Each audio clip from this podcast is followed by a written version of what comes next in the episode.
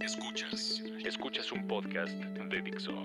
Escuchas El Deprebook con María Isabel Mota. Por Dixo. Dixo. La productora de podcast más importante en habla hispana. No me acuerdo de nada, pero hay fotos. La mayor parte de mis recuerdos son así, con fotos. Una de mis hermanas me carga, otra sostiene un payaso de títere, hay una especie de telón. Hay otra foto donde aparentemente yo hablo en voz alta, como dirigiéndome a toda la fiesta. Hay unos 15 o 20 niños de mi edad, seguramente compañeros del kinder. Algunos me escuchan, otros están jugando. Todos tienen en las manos o cerca un payaso de títere, un juguete con un payaso. No me acuerdo de ese día. Las fotos indican que es la celebración por mi cumpleaños número 3 o 4. Y lo que sí sé es que la expresión de la niña que veo en esa foto no es de felicidad, no es de comodidad, no es de celebración, es de susto. Y no me acuerdo de nada, no sé si antes o durante la fiesta sucedió algo que me pusiera en alerta, gritos, tensión, un pleito, algo. Pero no es difícil pensar, perdón, no es difícil pensar que que hubo un pleito, que hubo un grito, un sombrerazo, una tensión cuando menos. Hoy sé que la mayor parte de nuestra vida en familia era así, que vivíamos tensados, preocupados, estresados. Vivíamos en una familia violenta, verbal y físicamente. Supongo que los eventos sociales, como sucede en cualquier familia violenta, alebresta la posibilidad de que algo salga mal. Y esa es la cara que tengo, de susto. Y es la cara que tengo en la mayor parte de las fotos de mientras soy niña. De ese cumpleaños salto a un recuerdo físico, ahí sí, un recuerdo que sí tengo presente. Tendré unos nueve o diez años.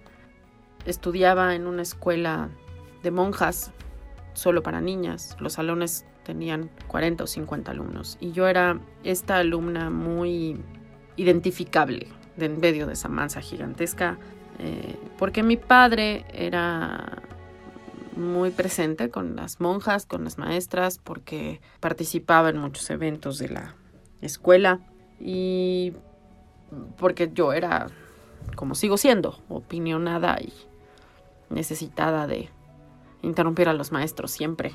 Eh, no sé de quién fue la decisión, no recuerdo incluso si así se hacía para todos los alumnos. Lo que sí sé es que fue obligatorio llevar un pastel, comprar sándwiches y demás. Y bajamos todos al patio, todas las alumnas de mi salón de clases. Y recuerdo tener la, la, vista puesta en mí de toda esta gente alrededor de mí. Gente a la que le caía bien, gente a la que le caía mal. La mayor parte no le importaba. Incomodidad. Eh, Recuerdo ser estrellada contra el pastel y salir corriendo y no sentirme cómoda, no sentir que eso fuera una celebración, sentir que era un evento en donde yo estaba siendo humillada.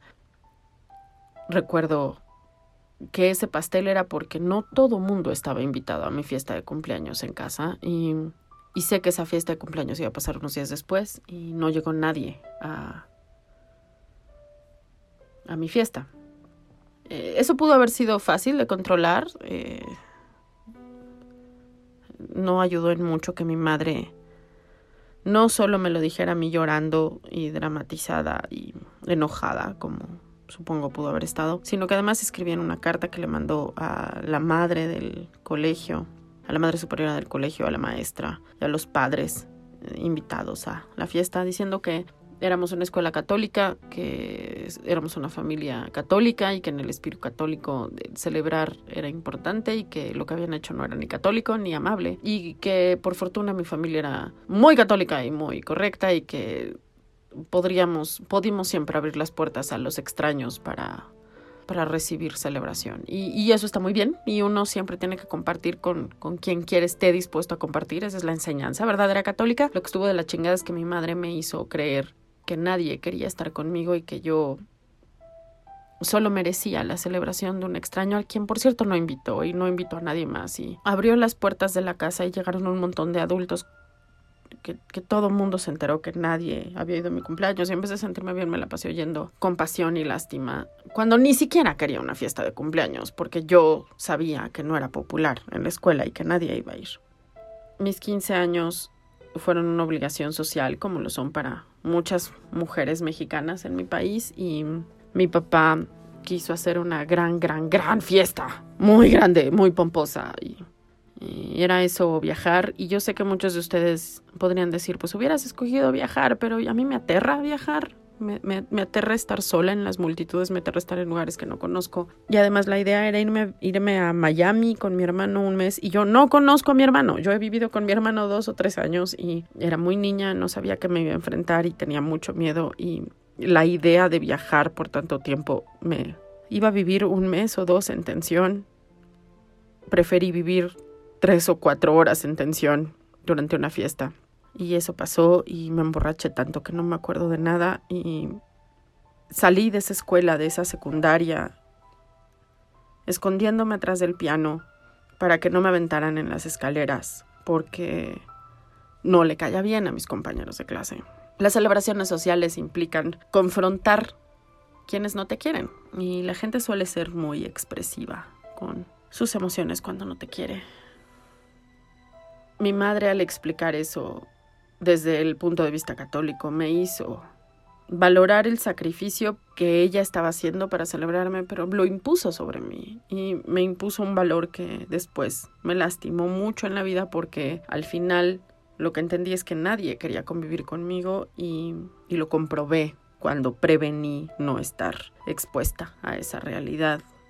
En, mi casa, en mi familia, entre mis padres y mis hermanas, mi cumpleaños, el evento de mi nacimiento, es, un recuerdo a veces doloroso que, que a ellos les, les evoca una tragedia espantosa y previa a mi concepción. Y también les recuerda los momentos posteriores a mi nacimiento, que fueron tomados como un descanso, como un momento de felicidad después de aquella tragedia. Entonces ellos lo recuerdan como no puedes ser infeliz porque todos peleábamos porque no lloraras, no puedes ser infeliz porque nos peleábamos por cambiarte los pañales, no puedes ser infeliz porque todos te estábamos poniendo atención. Y de alguna manera pasó, soy infeliz y de alguna manera pasó que abusaran sexualmente de mí mientras era niña y nadie lo viera. Y de alguna manera pasó que a los tres años me rodeé unas escaleras y dejé de caminar y a los cinco años me quemé la pierna y quemadura de tercer grado con hueso expuesto y me perdí varias veces en lugares públicos y de alguna manera pasó que esa niña a la que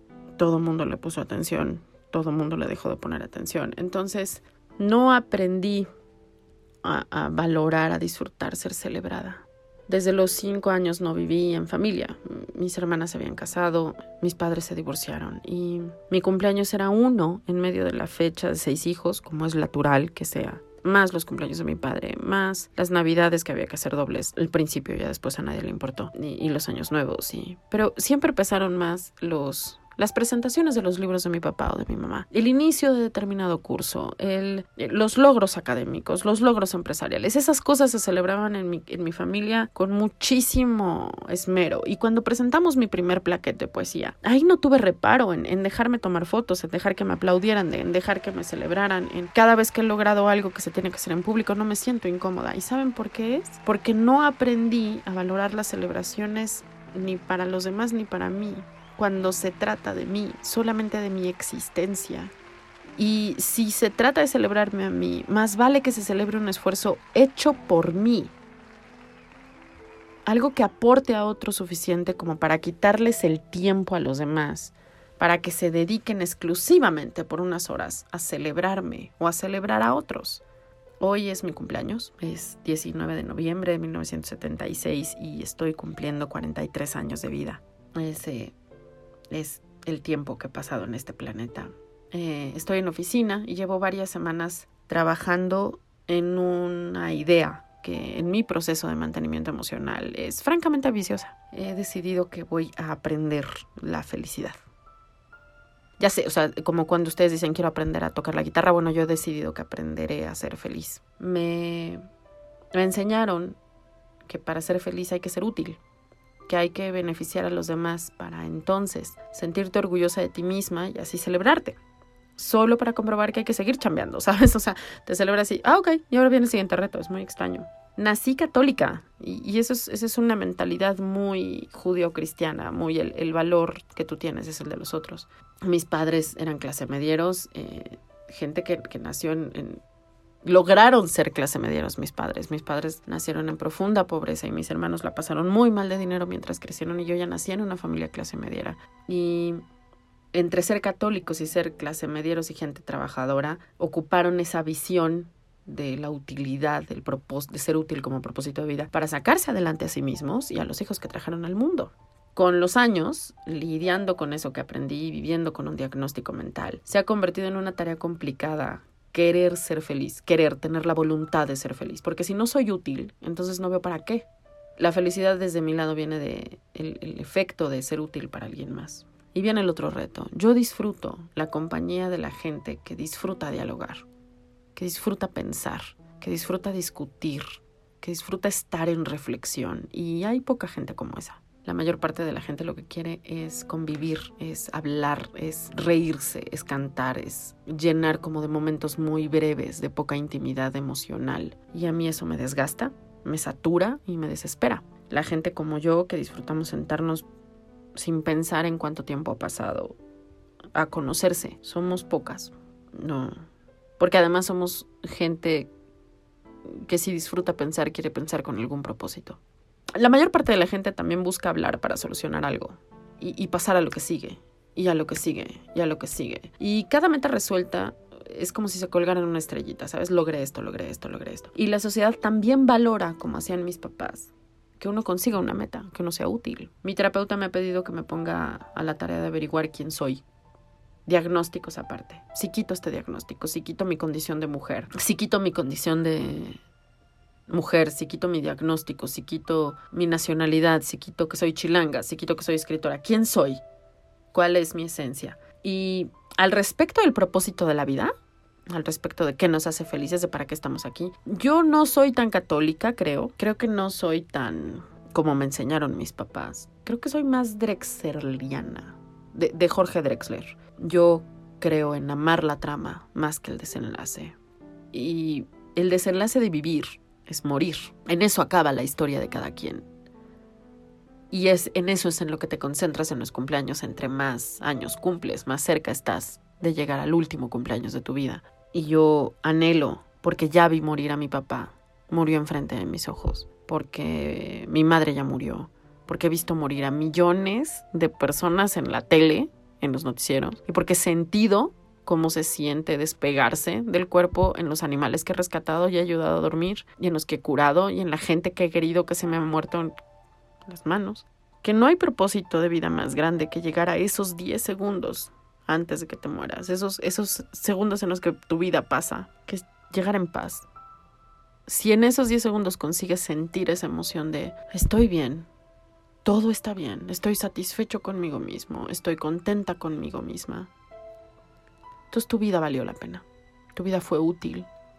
Tu vida fue útil para ti. Y si fue útil para ti, forzosamente fue útil para alguien más, porque la gente que descansa en las noches, que duerme en las noches y que descansa después de morir, no le hizo daño a otras personas. En ese sentido sigo siendo muy católica. En esta trama de vida, en este pedazo que me queda de vida, decidí reentender la felicidad. Si ya quedó establecido que yo solo aprecio las cosas útiles y me enseñaron que la felicidad no lo es, porque me enseñaron que ser feliz es superficial, que ser feliz es estar en la fiesta y no intimar y no conocer al otro, eso es lo que aprendí en mi familia, pues tengo que encontrarle utilidad a la felicidad.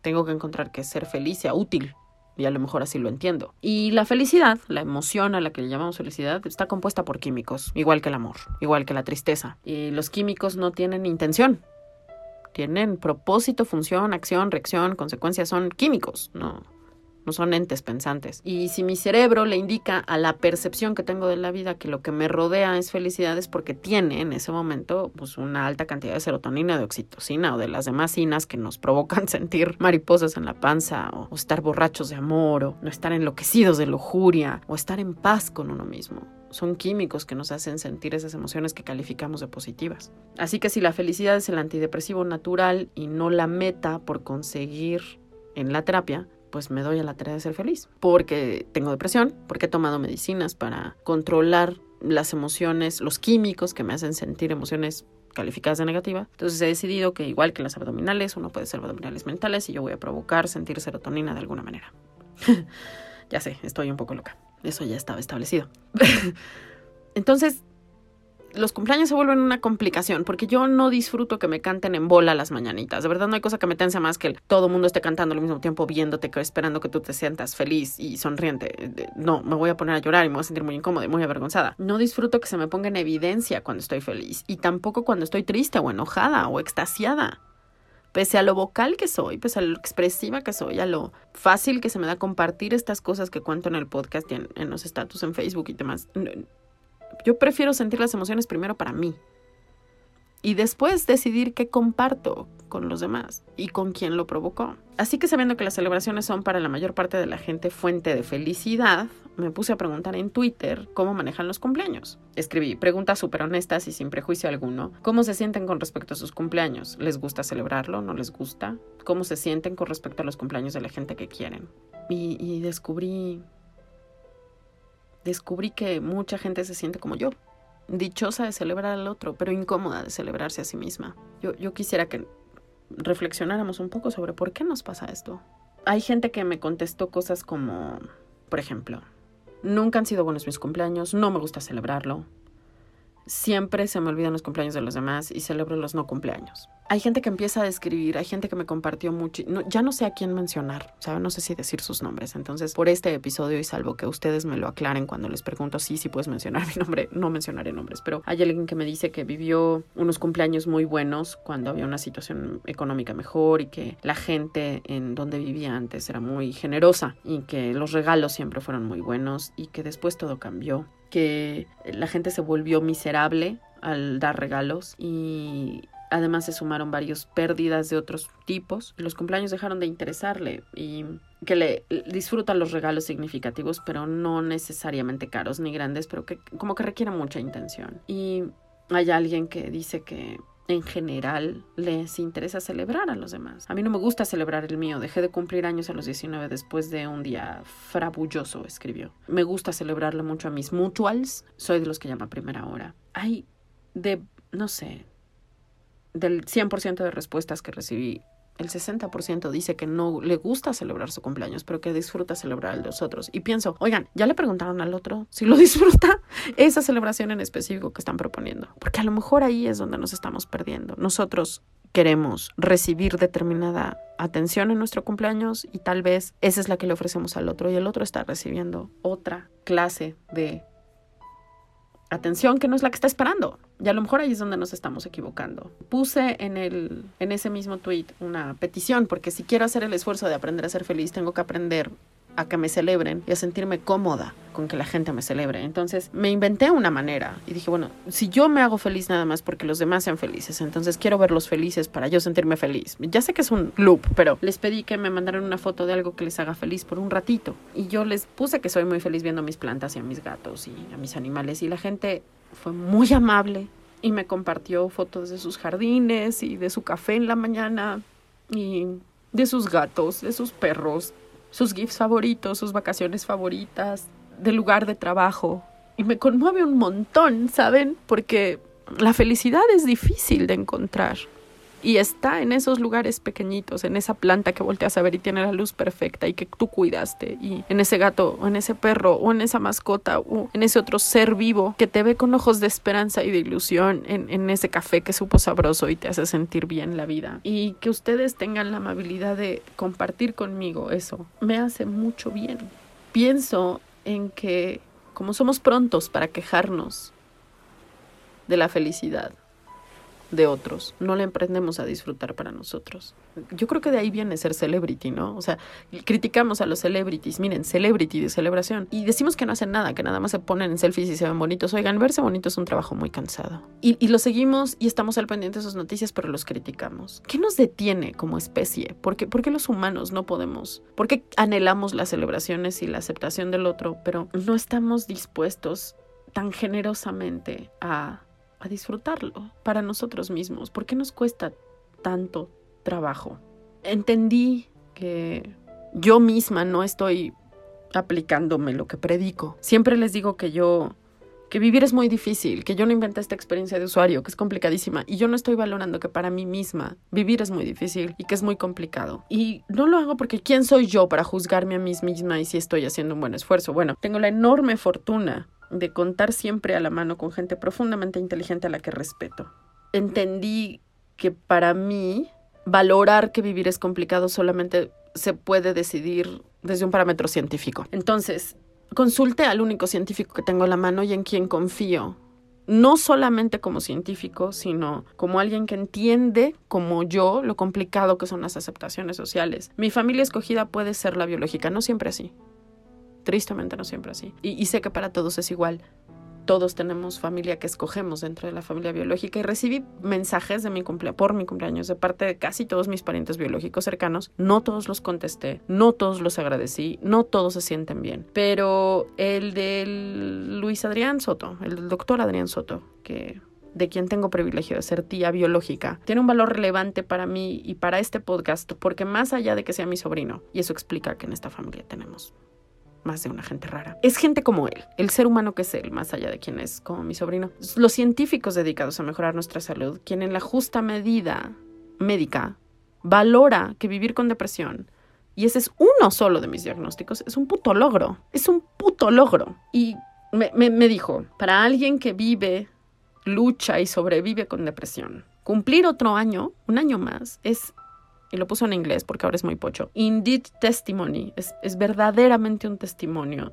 de que te venciste a ti misma. Cuando el estado basal de tu cerebro, es decir, las cosas automáticas que hace tu cerebro, se quiere ir del mundo y tú no lo puedes controlar y tú sigues aquí, es porque literalmente te venciste a ti misma. And that's a pretty badass thing to achieve. Esa es una cosa muy chingona de lograr. Así que hoy en mi cumpleaños si tienes depresión, si tienes una enfermedad mental, te pido que me acompañes, porque necesito ayuda, necesito gente que quiera reaprender cómo malentendió ser feliz. Necesito que me vayan contando cómo es. Y creo que puede ser un ejercicio bueno para todos. Necesito que te sumes y que revalores cómo se siente, cómo se consigue, cómo se celebra, cuáles son sus razones, qué te hace ser feliz.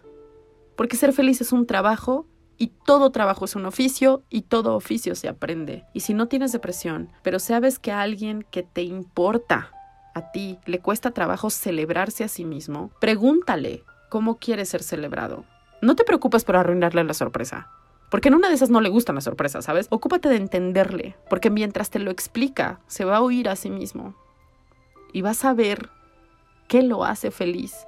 Y no hay mejor regalo que saberse querido. Y la forma más fácil de saberse querido es saberse escuchado. Así que muchas gracias a todos los que me mandaron gatos y perros y las entradas de su trabajo y su café y me contestaron mis preguntas en Twitter, pero sobre todo muchas gracias a ustedes. Porque es el primer año que celebro con un podcast hablando de mi enfermedad, sabiendo que les soy útil a ustedes, que me es útil a mí. Y eso para mí es ser feliz y está bien. Muchas gracias. Y si por alguna razón no encuentran una metodología para ser felices pronto, no se preocupen. Acuérdense que hay que amar más la trama que el desenlace. Yo soy arroba María Isabel Mota en Twitter y en Instagram. Y este es el proyecto del Deprebook que puedes leer en el deprebook.com y seguirnos en Instagram y Twitter como arroba el Deprebook.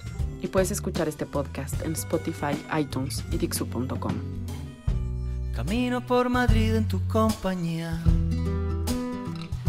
Mi mano en tu cintura, copiando a tu mano en la cintura mía. A paso lento, como bostezando, como quien besa el barrio al irlo pisando, como quien sabe que cuenta con la tarde entera, sin nada más que hacer que acariciar ceras. Y sin planearlo tú acaso como quien sin quererlo va y lo hace. Debí cambiar tu paso hasta ponerlo en fase, en la misma fase que mi propio paso.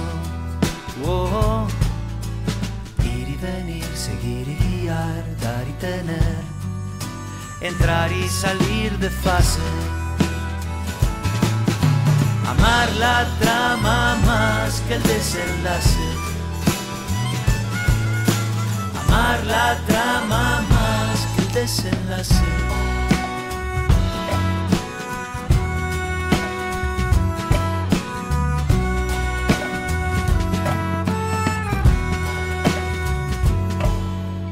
Fue un salto ínfimo, disimulado, un mínimo cambio de ritmo apenas paso cambiado y dos cuerdas que resuenan como un mismo número en distintos lados.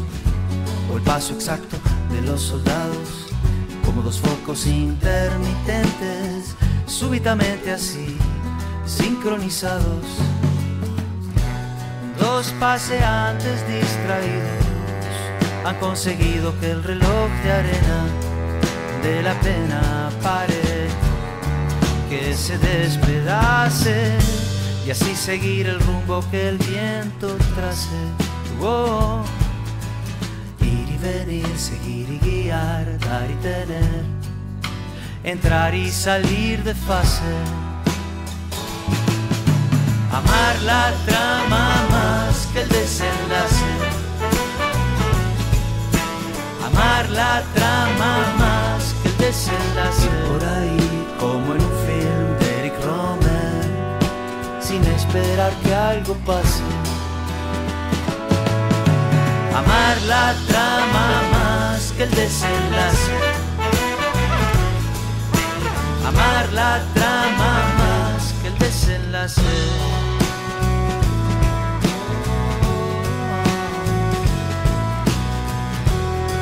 Debí cambiar tu paso hasta ponerlo en fase la misma fase que mi propio paso. Oh.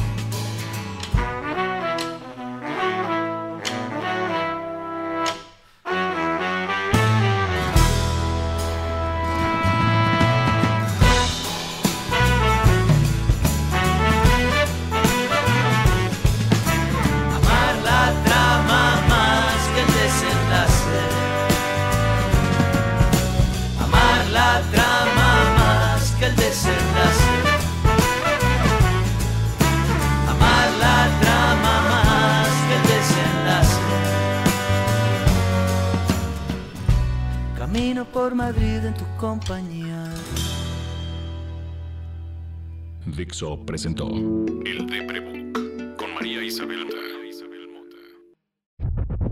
La producción de este podcast corre a cargo de Verónica Hernández. Coordinación. Producción general. Dani Sánchez.